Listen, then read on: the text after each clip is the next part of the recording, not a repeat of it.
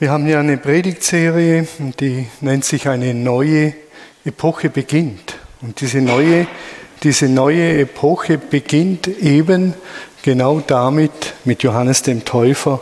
Ihr habt es gelesen.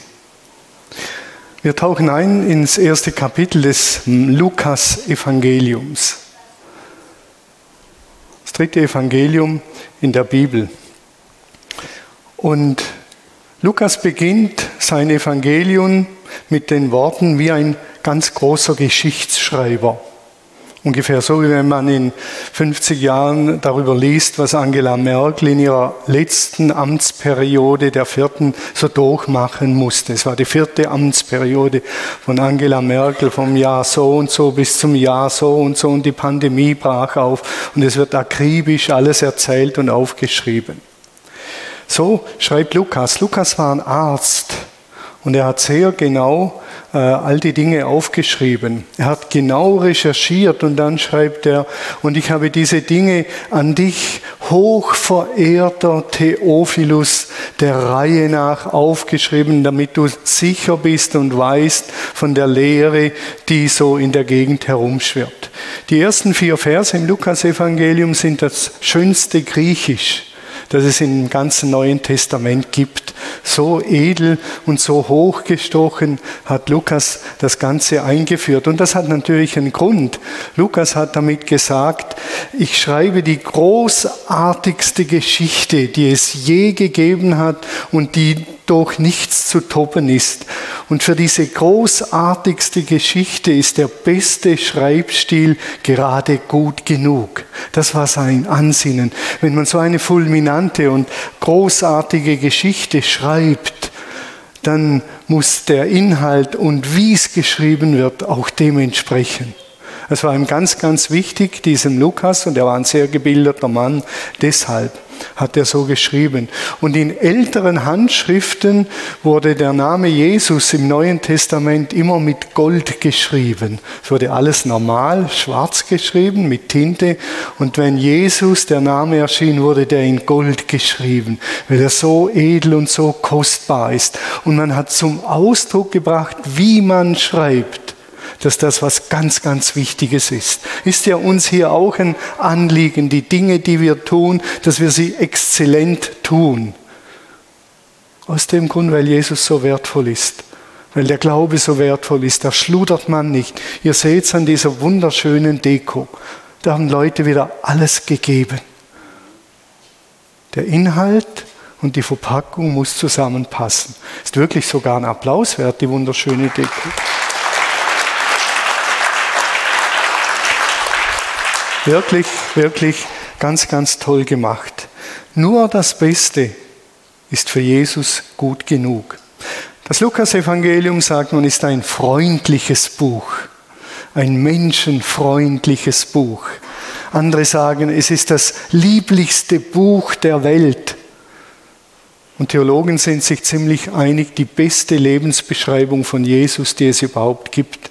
Wenn man die beste Lebensbeschreibung will von Jesus, dann soll man das Lukas-Evangelium lesen. Denn Lukas hat genau recherchiert und er war ein brillanter Schreiber. Und wer ein bisschen einen Sinn hat für Sprache, der entdeckt viele Nuancen darin. Viel Humorvolles, manchen schwarzen Humor.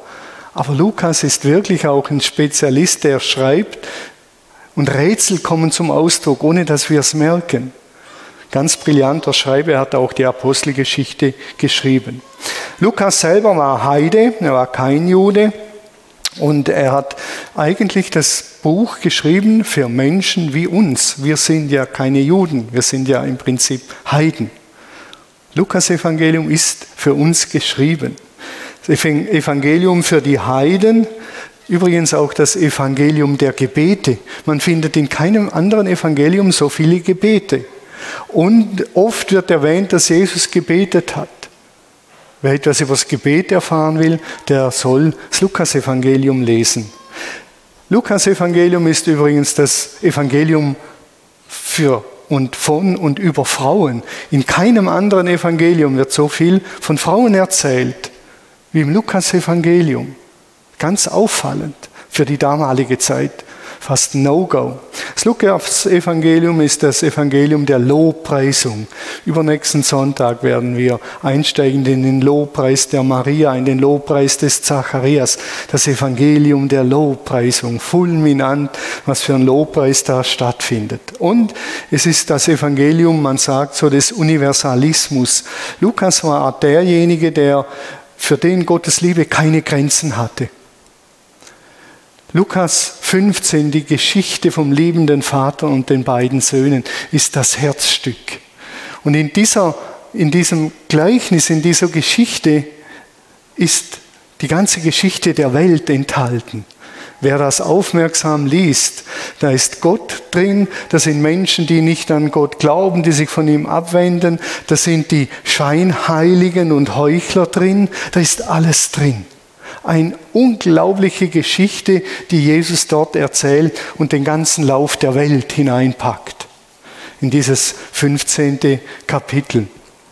Dann hat Lukas ein paar äh, Ausführungen zu Samariter drin. Und Samariter waren ja die Menschen, die nicht richtig geglaubt haben. Das waren die Verkehrten, die nicht die richtige Dogmatik hatten.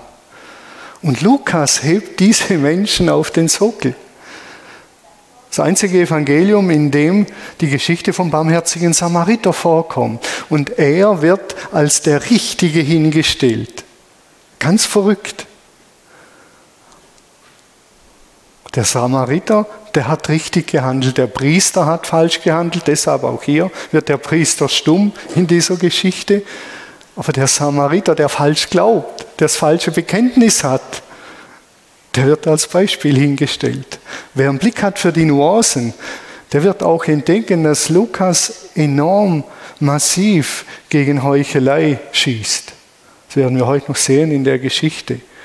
Der aufrichtige Mensch, der ehrlich ist, zu seinen Schwächen und Stärken und Versagen, Begrenzungen steht, der wird bei Lukas sehr stark geehrt. Die Liebe Gottes hat keine Grenzen.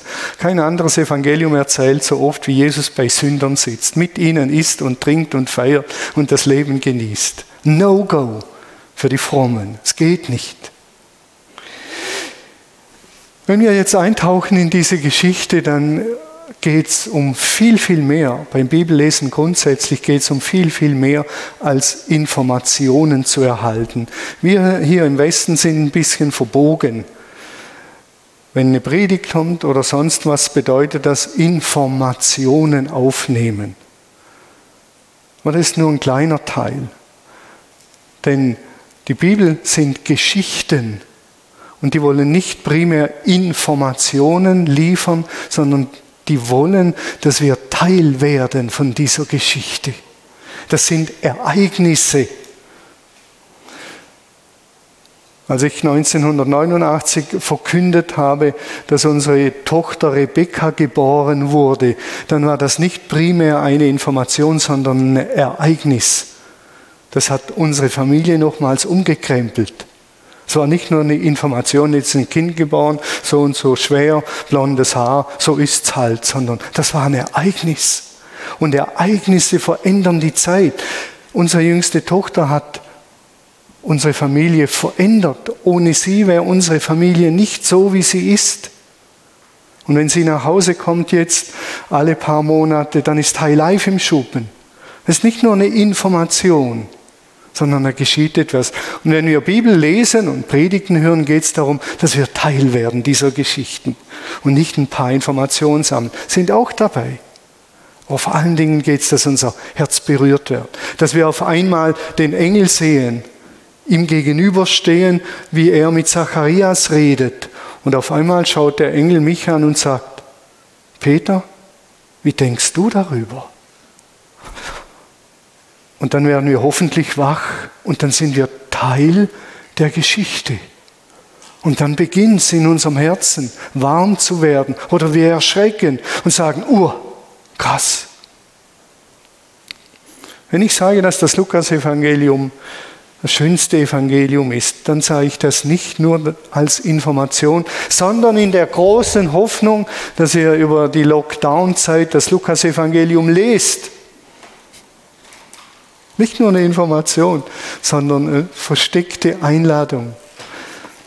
Lukas für heute entlang den Erklärungen von Nicholas Thomas Wright. Kann ich nur empfehlen.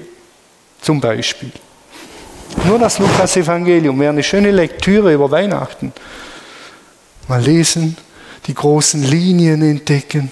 Oder ich lese es gerade hier in meiner beliebten, derzeit beliebten Übertragung, Willkommen daheim, eine Übertragung des Neuen Testaments, die den Verstand überrascht und das Herz berührt. Lukas Evangelium lesen. Eine Einladung.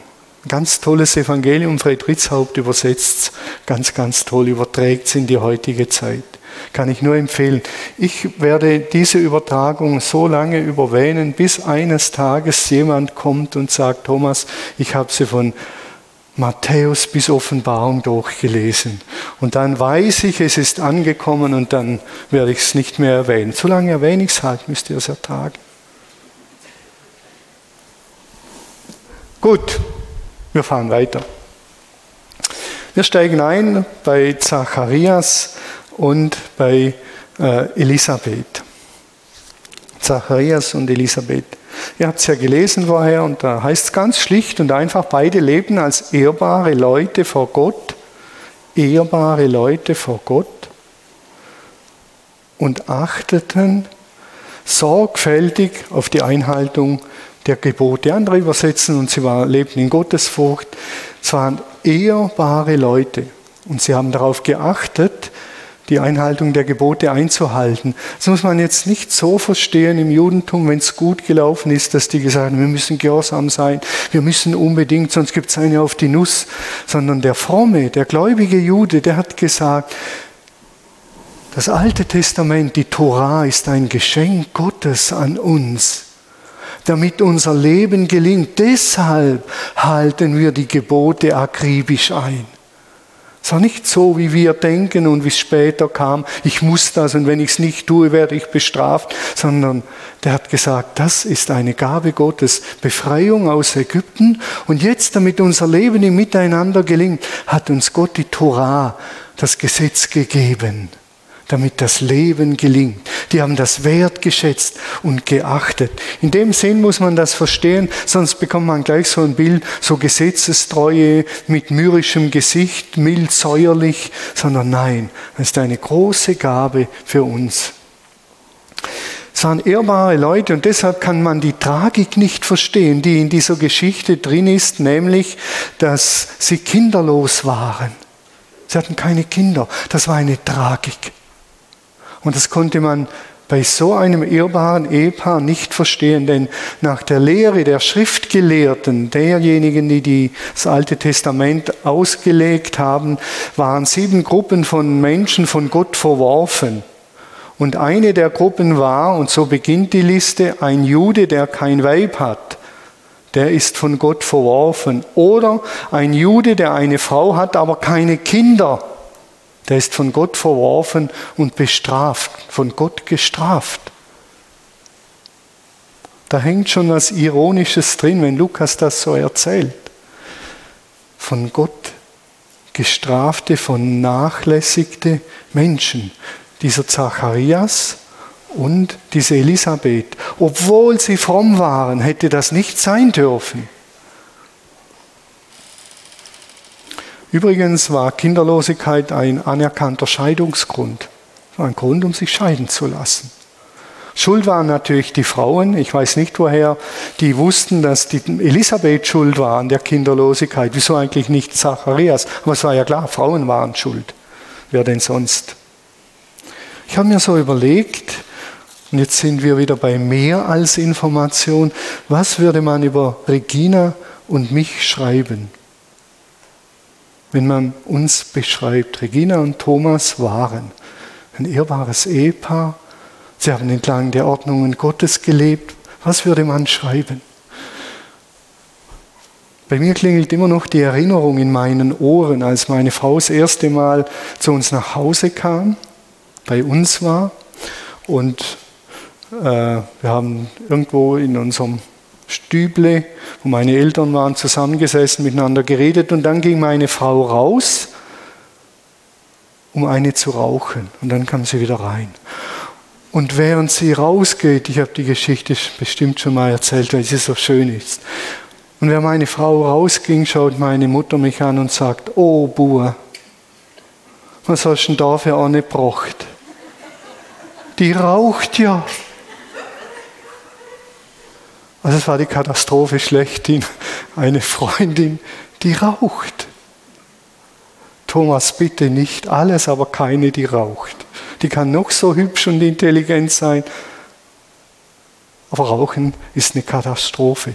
Nur ein großer Makel, den meine Frau hatte, als sie in unsere Familie kam.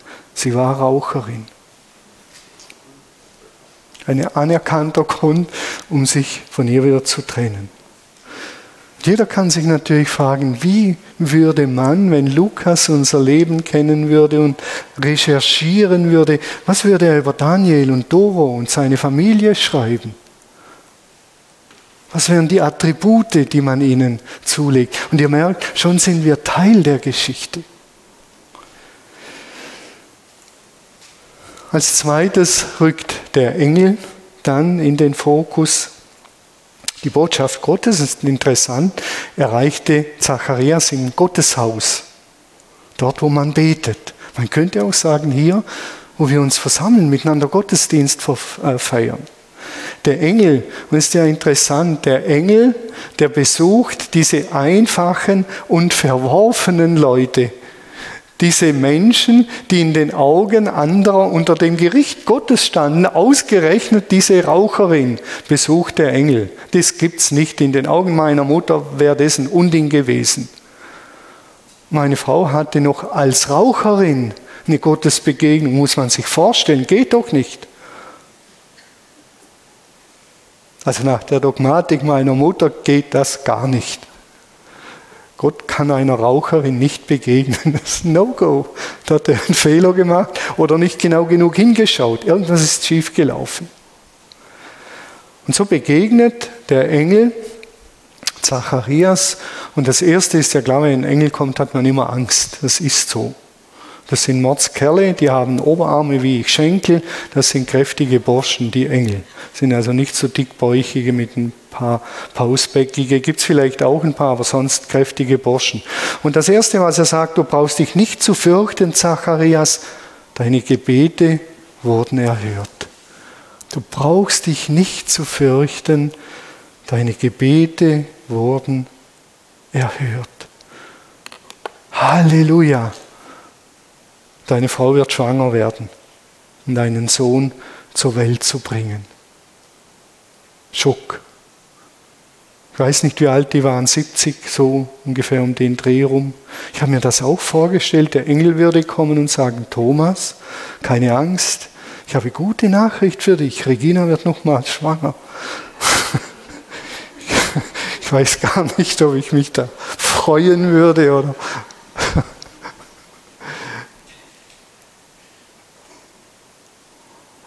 Für die war es eine andere Nachricht. Man muss sich das vorstellen. In dem Alter kommt ein Engel und sagt, hey, Thomas, 62, du wirst Papa, das ging vielleicht noch, deine Frau gleich alt, die wird Mama. Und ich sage, ah, da habt ihr euch irgendwie verguckt. Hast du das Geburtsdatum falsch eingetragen bei dir in deinem himmlischen Register oder so irgendetwas? Ich habe mich gefragt, wie viele Jahre wohl hat Zacharias gebetet? Treu gebetet. Viele Jahre, bitte Gott. Er ist auf die Knie gegangen. Bitte Gott, nimm diese Schande von uns. Schenk uns ein Kind. Schenk uns Zukunft. Denn er hatte auch eine schwierige Zukunft ohne Nachkommen. Bitte Gott. Wahrscheinlich Tag für Tag hat er gebetet. Und jetzt, wo, er, wo alles eigentlich vorbei ist, kommt der Engel und sagt, du wirst, deine Frau wird einen Sohn bekommen. Ich habe mich gefragt, was hat er gebetet? Er hat ganz sicher um die Geburt eines Kindes gebetet und ganz sicher um die Erlösung seines Volkes. Das war normal. Israel war damals von den Römern besetzt, belagert. Und das war klar, wenn man um den Messias betet, betet man auch um den Befreier, dass sie befreit werden. Und man hat um persönliche Belange gebetet. Das betrifft unser Leben genauso. Wir beten um persönliche Belange. Ich bete, Herr, bewahr uns und bewahr mich vor Corona-Ansteckung, bitte. Und dann müssen wir weitergehen und bewahr dein Volk, deine Kirche und lass sie aufblühen in dieser Zeit und bewahr uns Menschen alle. Das sind die Gebete, die ein frommer Jude gebetet hat. Und das Schöne in dieser Geschichte ist, dass offensichtlich kein noch so unscheinbares Gebetlein verloren geht. Geht nicht verloren. In der Offenbarung gibt es ein Bild, da ist ein Engel, der hat eine Räucherschale in der Hand. Und der Weihrauch von der Erde steigt auf und wird in dieser Räucherschale gesammelt. Und der Weihrauch sind die Gebetlein, alle Gebetlein, die einfachen, schlichten gebetet, abends bevor man einschläft, morgens, wenn man aufwacht. Die werden gesammelt und vom Engel zu Gott getragen. Unglaublich schönes Bild. Dieser Zacharias hat gebetet. Mir sind viele Geschichten eingefallen. Unsere Nachbarin als Regina und ich, die Raucherin, ich muss das betonen, die Raucherin und der Lausbur, ich hatte auch keinen besonders guten Ruf in unserem Dorf, zum Glauben gekommen sind. Das war der helle Wahnsinn. Und dann sagt unsere Nachbarin, weißt du Thomas, wir haben viele, viele Jahre intensiv für euch gebetet. Damals habe ich gedacht, na ja, sagt die halt so. Heute, wo wir Kinder haben und Enkel, beten wir täglich für sie. Vor allen Dingen, dass sie Jesus kennenlernen. Und wenn ich diese Geschichte lese, muss ich sagen, Gott erhört diese Gebetlein. Danke, Vater, dass du diese schlichten Gebetlein von mir und von meiner Frau erhörst. Mir ist die Geschichte eingefallen von Dieter Kunold. Manche kennen ihn vielleicht noch. Dieter wurde 1992 pensioniert und 1992 haben wir die Cafeteria angebaut und er kam in Rente, ich weiß nicht mehr im Februar vielleicht, und ab 1. März hat er sich den ganzen Sommer über fünf Monate lang eingetragen, tagtäglich treu auf dem Bau mitzuarbeiten. Jetzt kommt dieser Mann, der viele, viele Jahre gearbeitet hat, der Schweres erlebt hat, in Rente und dann sagt er, Thomas, ich bin auf dem Bau dabei, jeden Tag, ich bin ja jetzt in Rente, ich habe Zeit, ich kann was Gutes tun. Und er war jeden Tag da und er hat jeden Tag gearbeitet. Unglaublich. Und dann, als er schwer krank wurde und ich bei ihm daheim war, dann sagte er zu mir mit schwacher Stimme, Thomas, komm mal an mein Bett. Ich muss dir was zeigen. Und ich gehe an sein Bett und er nimmt seine Bibel, zerfleddert und schlägt auf und dann sagt er, hier ist eine Gebetsliste. Für die Menschen bete ich jeden Tag und schau mal, wer ganz oben steht. Thomas. Oh, das hat mich so berührt. Ich bin am Bett gesessen, habe geheult mit ihm. Und ich denke, manches, was ich vielleicht ordentlich mache, kann sein, dass er auf Gebetlein von Dieter Kunold zurückgeht. Ein treuer Beter, ein treuer Mensch, der wie Zacharias einfach seinen Dienst versehen hat. Und manchmal hat er vielleicht auch den Glauben verloren, dass ich Murks bauen werde. Damals haben wir das Frauenpredigen eingeführt. Das war nicht so sein Lieblingsthema. Und viele Beispiele könnte ich noch erzählen. Jesus sagt mal in seinen Endzeitgleichnissen sagt er, gut so, gut so zu den Knechten, du warst dem Kleinen treu. Und Zacharias war so ein Typ. Treu gebetet für die Menschen, treu um einen Sohn, treu in seinen Diensten. Das war Zacharias. Und doch kinderlos, doch ein Makel. Dann die Reaktion des Zacharias ist interessant. Er sagt, hast du erwartet, dass ich das glaube? Finde ich krass, da kommt so ein Engel, so ein Prachtskerl daher, verkündet eine Botschaft und dann sagt Zacharias zu dem Engel, sag mal ehrlich, ganz ehrlich, meinst du, dass ich das glaube, was du da sagst? Ich bin ein alter Mann und meine Frau ist weit vorgerückt in ihren Tagen.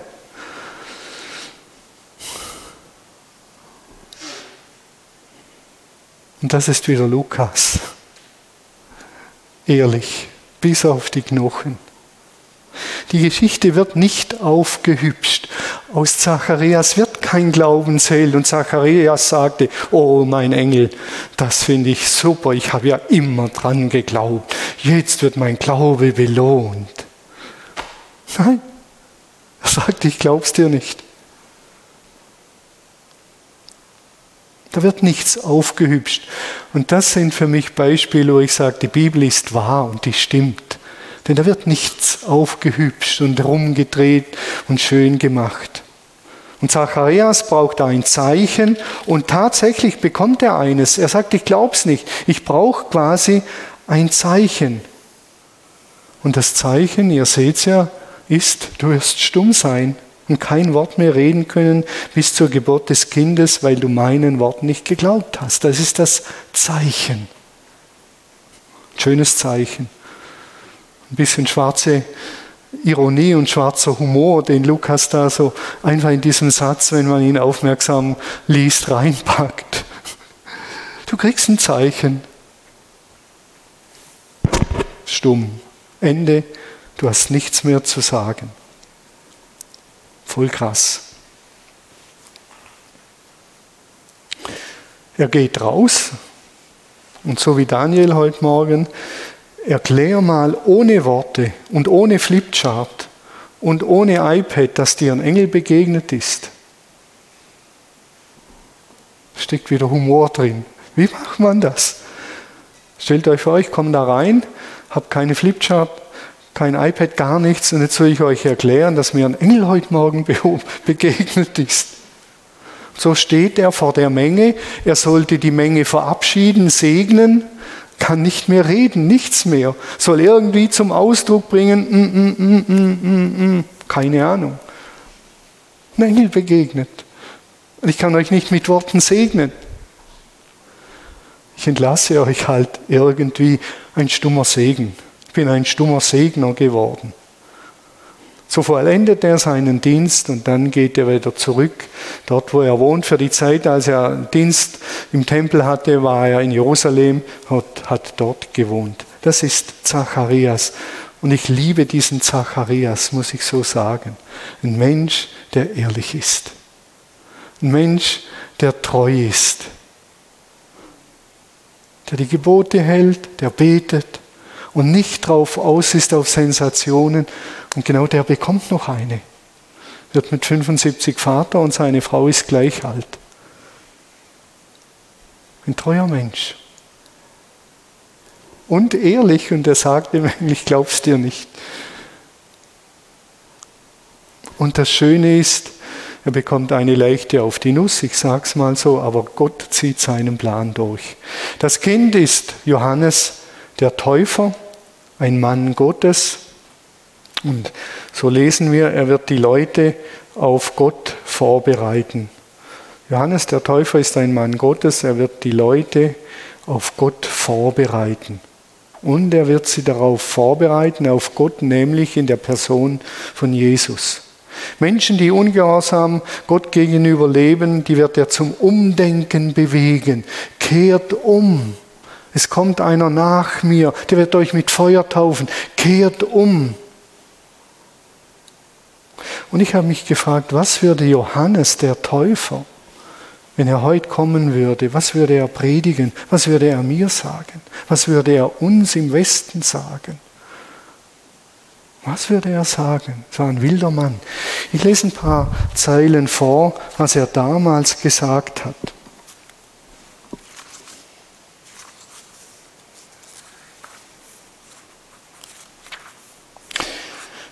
Johannes war wirklich ein Wüstenprediger, also kein Wüster, aber ein Wüstenprediger. Das war Johannes wirklich. Er nahm gegenüber all den Menschen, die zu ihm an den Jordan kamen, um sich taufen zu lassen, kein Blatt vor den Mund. Ihr Schlangenbrot. Wer hat euch weisgemacht, ihr könntet Gottes Gericht abwenden? An eurem Leben wird man erkennen, ob ihr eure Umkehr wirklich ernst meint. Verlasst euch nicht darauf, dass ihr zum auserwählten Volk gehört, zu den Juden oder zur Kirche und Abraham euren Vater nennen könnt. Gott kann Abraham aus diesen Steinen hier ganz neue Nachkommen schaffen. Nein, es gibt keine Sicherheit, nur weil ihr irgendwie religiös seid. Bei Gott ist es so, entweder er findet gute Früchte in eurem Leben oder ihr werdet wie unfruchtbare, dürre Bäume behandelt, die man fällt und verbrennt. Ich warne euch, die Axt ist geschliffen und steht bereit. Was hat er gepredigt? Die Menge war betroffen und fragte ihn eindringlich, was sollen wir tun, Johannes? Was sollen wir tun? Und dann sagt Johannes, wenn ihr zwei Mäntel habt, gebt einen weg, erwidert er. Macht das gleiche mit eurem Essen.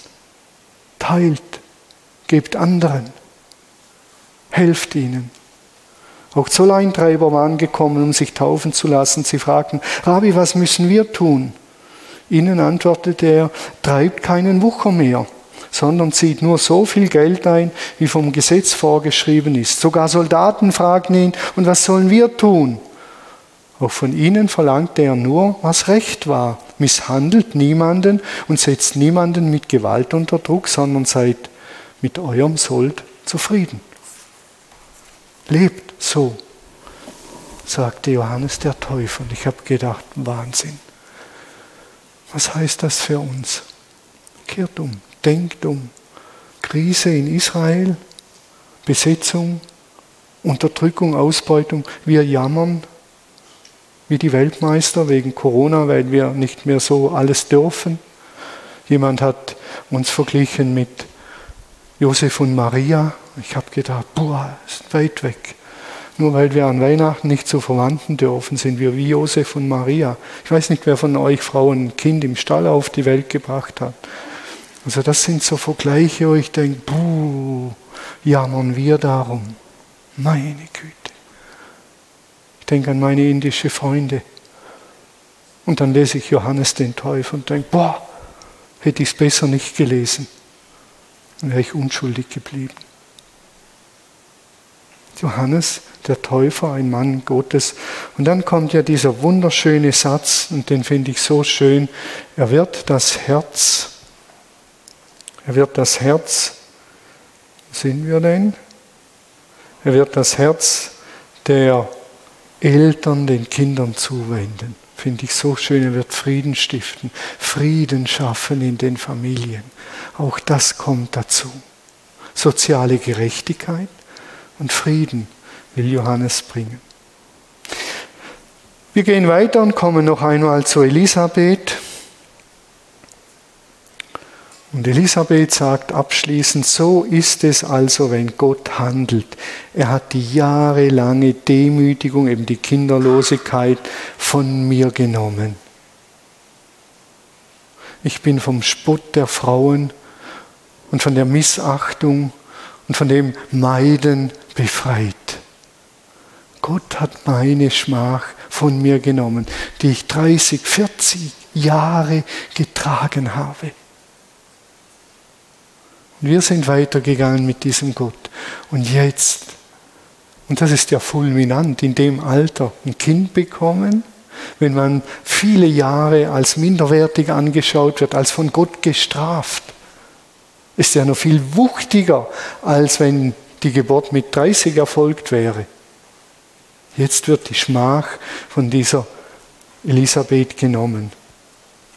Und das gilt dann auch universal dass Gott irgendwann die Schmach von seinen Menschen, von den Christen nehmen wird. Irgendwann kommt der Tag, wo er sagt, all das, was man euch angetan hat, alles Leid wird transformiert in Freude. Alles. Der Tag kommt, so wie bei Elisabeth, von der man die Schmach genommen hat, wird man deine Schmach. Und das geschieht heute schon im persönlichen Leben. Meine Frau hat in den letzten Jahren von, vom Leben meiner Mutter, die neben uns gewohnt hat, ich würde fast meinen, ein unglaublich gutes Verhältnis zu ihr gehabt. Hätte man nie gedacht, dass meine Mutter eine Raucherin annimmt. Und sie lobt, sie streichelt und sagt, so schön, dass du da bist, Regina. Auf dich kann ich mich verlassen. Die Schmach der Raucherin wurde gewendet. Für mich eine Rieseneinladung. Thomas, geh wie Zacharias und Elisabeth einen Weg mit Gott. Und alles, was man dir zu Unrecht nachsagt, Gott wird es irgendwann wenden. Und das, was man dir zu Recht Schlechtes nachsagt, verändert dein Leben. Kehr um, würde Johannes der Täufer sagen. Und das andere wird Gott irgendwann transformieren. Die Hauptperson in dem ganzen Geschehen, die Hauptperson ist Gott. Er wirkt immer wieder durch ganz normale Menschen. Er wirkt durch Halbherzige, er wirkt durch Zweifler und doch Treue. Und das finde ich an dieser Geschichte so wirklich schön. Die Hauptperson ist Gott und er wirkt. Die Geschichte, die handelt von der großartigen Erfüllung von Gottes Zusagen und Absichten für die ganze Welt. Und für den Wolfgang persönlich und die Doris und den Petra und den Thomas und den Peter persönlich. Das ist die Geschichte. Eine Geschichte, die einen Epochenwechsel herbeiführt und ganz persönlich ist. Das ist Lukas. Der geht in die Weite und dann geht er ins Wohnzimmer von Wolfgang und Doris und sagt, so frühstücken die zwei. Unglaublich, wer einen Blick hat, wenn Lukas schreibt, ist eine Hoffnungsgeschichte für dich, für jeden und für mich und für die gesamte Menschheit eine Hoffnungsgeschichte. Gott wird seinen Plan zu Ende führen und seine Welt erneuern, so sicher wie das Amen in der Kirche, auch wenn es stumm gesprochen ist. Aber es kommt. Und so kommt Jesus wieder und er wird alles vollenden. Persönlich, universal. Und wir können sagen, nein, Gott hat uns nicht vergessen in der Corona-Zeit. Er hat uns nicht vergessen. Er wird zu seiner Zeit handeln. Gott ist am Werk. Und das Verrückte an dieser Geschichte ist, Gott ist am Werk und er nimmt immer Menschen mit. Gott handelt durch Menschen. Er hat sich entschieden, mit Menschen Reich Gottes zu bauen und die nicht fernzusteuern im Himmel, sondern er hat sich entschieden, mit solchen Typen wie Zacharias und Daniel und mir und Rose und Peter und wie sie alle heißen, Rebecca und Anke, Reich Gottes zu bauen. Und finde ich ein unglaublich großes Privileg. Mein Part ist ganz einfach, ehrbar Gott gegenüber zu leben, zu beten, treu zu sein und offen für sein Wirken, wenn er wirkt. Ich nenne es eine kreative Treue, kreativ treu sein. Nicht mit bitterer Miene ich kann in der Ehe kreativ treu sein, indem ich die Ehe gestalte. Wir sind jetzt dann 40 Jahre verheiratet und das wollen wir kreativ tun. Kreativ treu sein. Nicht, ich muss ja und so ein Scheiß und was weiß ich was. Und Gott wird seinen Segen geben. Wir können beten, so wie äh, Cornelius letzten Sonntag gesagt hat, segne uns und lass uns zum Segen werden für andere. Und er hat gesagt, wenn einer bereit ist, werden Tausende gesegnet. Wenn einer bereit ist, wie Zacharias und wie Elisabeth treu den Dienst zu tun, ehrlich, bis zu seiner Wiederkunft. Und Gott liebt diese treuen Menschen. Gott liebt das Echte. Und das finde ich einfach nur schön. So segne euch Gott ganz reich dass ihr zum Segen werdet für andere.